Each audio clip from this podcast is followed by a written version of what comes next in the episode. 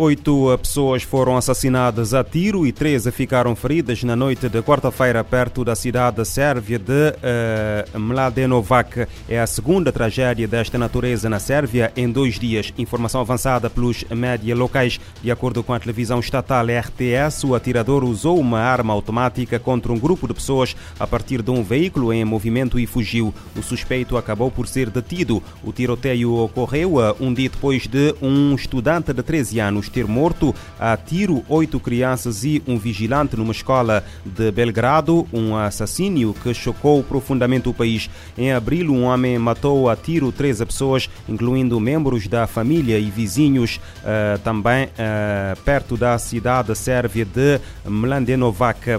No Sudão, o conflito continua a provocar mortos, já matou mais de 190 crianças. No total, já morreram mais de 500 pessoas desde o dia 15 de abril. Os números foram divulgados esta quinta-feira pelo Fundo das Nações Unidas para a Infância. Apesar do anúncio de uma nova trégua até o dia 11 de maio, a capital Khartoum foi abalada por tiros e explosões. Segundo a ONU, pelo menos 335 mil pessoas ah, foram deslocadas e 115 mil ah, forçadas ao exílio devido ao conflito. Ah, vários países retiraram os seus cidadãos daquele país, da Guiné-Bissau, por exemplo, cerca de 10 dias depois de terem abandonado a Universidade Internacional de África em Khartoum. Os jovens guineenses estudantes no Sudão chegaram esta quarta-feira a Bissau. Exaustos, os estudantes mostraram-se gratos pela intervenção das autoridades que permitiram a sua saída do Sudão. A reportagem com Moussa Baldé, em Bissau. Os estudantes chegaram a Bissau provenientes do Senegal, país que lhes deu boleia quando foi retirar os seus cidadãos do Sudão. Os novos estudantes, oito rapazes e uma rapariga, foram recebidos pela secretária de Estado das Comunidades Guineenses, Salomé Aluche, que se mostrou satisfeita com a pronta resposta das autoridades de Bissau.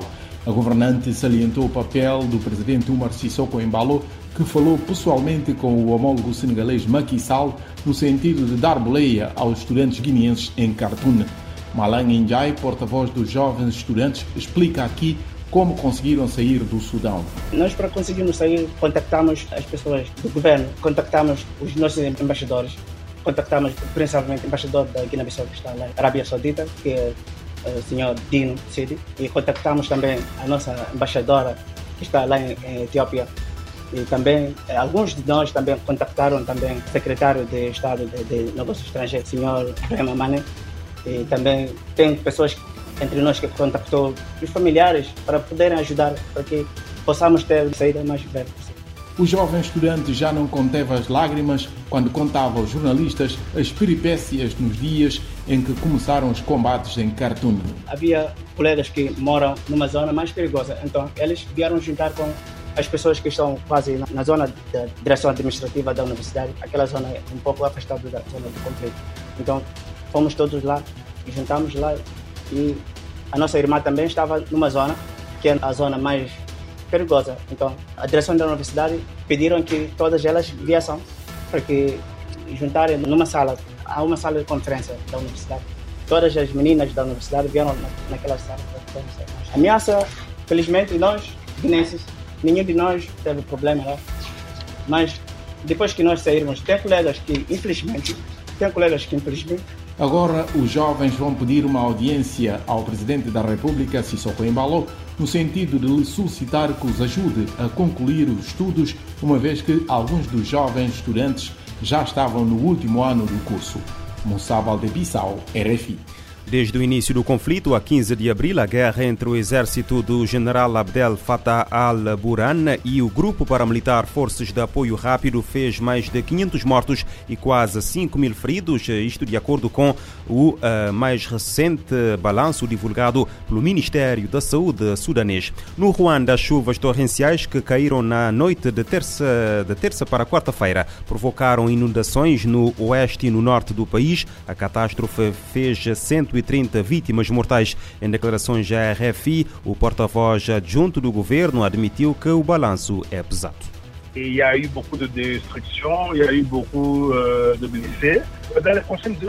Houve muitas destruições, muitos feridos. As pessoas têm de evitar as zonas dos estragos. Estamos a concentrar as pessoas que tiveram problemas para as colocar em zonas identificadas. É o mais importante. Acho que as pessoas ficaram presas porque começou a chover durante a noite, quando as pessoas estavam em casa, quando estavam a dormir e ficaram presas.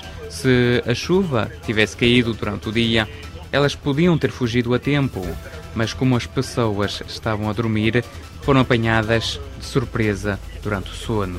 E acho que é por isso que temos um balanço muito pesado. Pense que de lourd bilan. As inundações e os deslizamentos eh, neste período de chuvas intensas são habituais no Ruanda. 60 mortos foram registrados entre os meses de janeiro e abril pelas autoridades. De notar que eh, no Ruanda, eh, nos últimos cinco anos na província do Norte, uma das regiões mais afetadas habitualmente, 200 mortos foram contabilizados e 5 mil casas foram destruídas.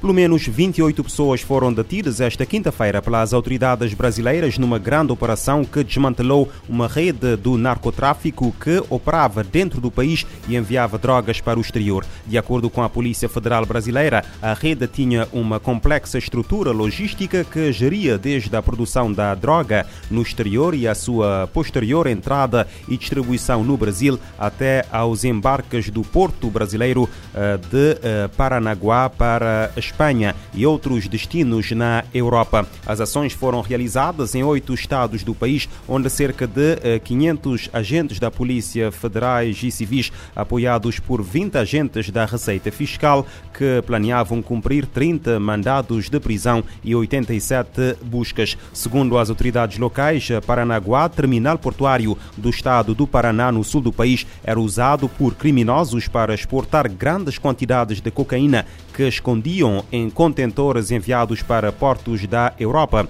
De acordo com o comunicado da Polícia Federal Brasileira, os suspeitos usaram ainda mergulhadores para colocar a droga em compartimentos submersos dos barcos. As investigações começaram após diversas apreensões de carregamentos de cocaína que tinham como destino terminais marítimos em Roterdão, Antuérpia, ambas na Holanda e também uh, em Espanha. Segundo as autoridades brasileiras, os lucros da rede de narcotráfico estavam a ser usados para comprar aeronaves, barcos, empresas, imóveis, armas e munições. A organização também branqueou dinheiro através de investimentos em empreendimentos imobiliários de alto padrão desenvolvidos por diversas eh, construtoras no litoral do estado brasileiro de Santa Catarina. Até o início da tarde de quinta-feira, as autoridades haviam apreendido 12 veículos, além de diversas armas, drogas e joias. Da mesma forma, foram decretadas medidas de apreensão de bens e bloqueio de valores em contas bancárias com uh, valor estimado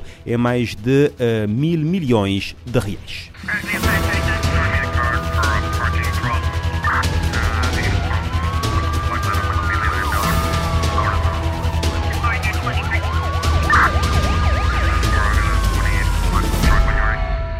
Este programa está disponível em formato podcast no Spotify e em radiomorabeza.cv.